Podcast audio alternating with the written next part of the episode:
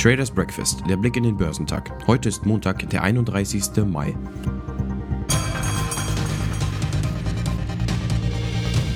Am Freitag sind die US-Anleger noch etwas aus der Deckung gekommen. Niemand will etwas verpassen, allen Inflationssorgen zum Trotz.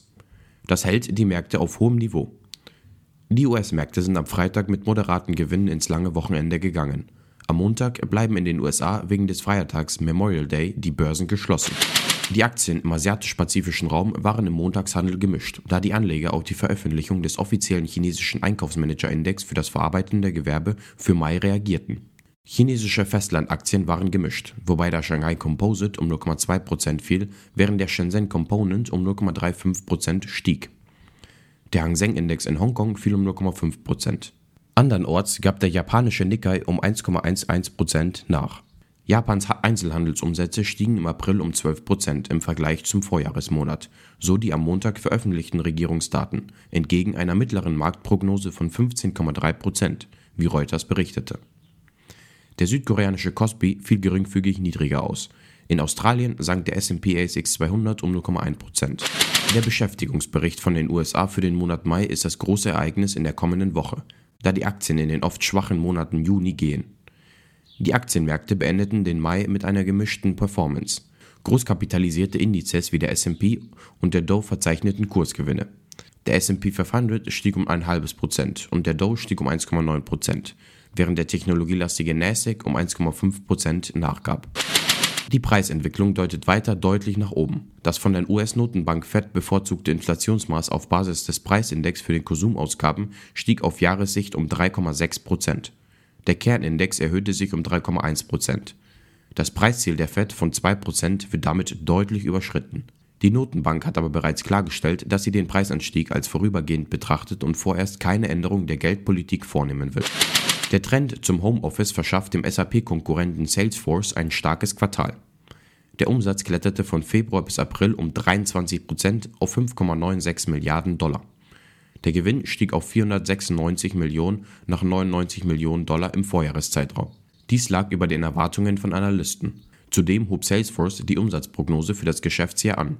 Salesforce profitierte als Branchenprimus auf den Markt für Kundenmanagement-Software vom Trend zum Homeoffice. Unternehmen nutzen zunehmend Rechnerkapazitäten und Anwendungen aus der Cloud, damit ihre Mitarbeiter aus der Ferne agieren können.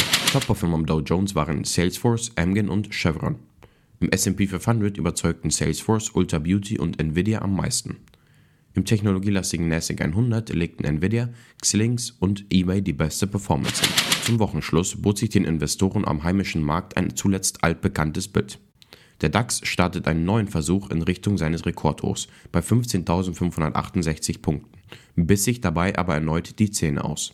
Am Ende schloss der deutsche Leitindex bei 15.519 Punkten und verbuchte damit einen Tagesgewinn von 0,7 Prozent. Auf Wochensicht reichte es damit zu einem kleinen Gewinn von 82 Punkten oder 0,05 Prozent. Tagessieger waren Siemens in einer technischen Gegenbewegung nach jüngsten Verlusten.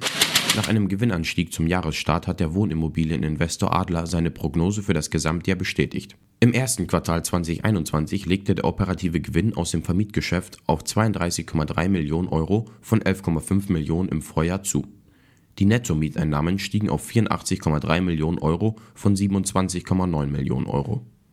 Für das Gesamtjahr 2021 erwartet das Unternehmen weiterhin Nettomieteinnahmen in der Größenordnung von 325 bis 339 Millionen Euro. Für den FFO 1 werde eine Spanne von 127 bis 133 Millionen Euro angepeilt. Adler will eine Dividende von 50 Prozent des FFO 1 an die Aktionäre auszahlen. Der Reisekonzern TUI verkauft seinen Anteil an 21 Rio-Hotels für bis zu 670 Millionen Euro an seinen spanischen Partner, die Familie Rio. Die 49% Beteiligung an den Hotelimmobilien, die TUI bisher gemeinsam mit der Familie gehalten hatte, geht an die Saranya SL, die Carmen und Luis Rio gehört. Rund 540 Millionen Euro bekommt TUI sofort und will damit seine in der Corona-Pandemie stark gestiegenen Schulden drücken. Top-Performer am DAX waren Siemens, Infineon und Merck. Zum Wochenauftakt werden die deutschen Verbraucherpreise veröffentlicht. Erwartet wird ein Anstieg der Inflationsrate von 2% auf 2,4%. In den USA findet wegen des Feiertags Memorial Day kein Handel statt. Wichtige Geschäftszahlen sind nicht zu erwarten. Die Futures bewegen sich gemischt. Beim DAX wird ein Minus von 70 Punkten erwartet.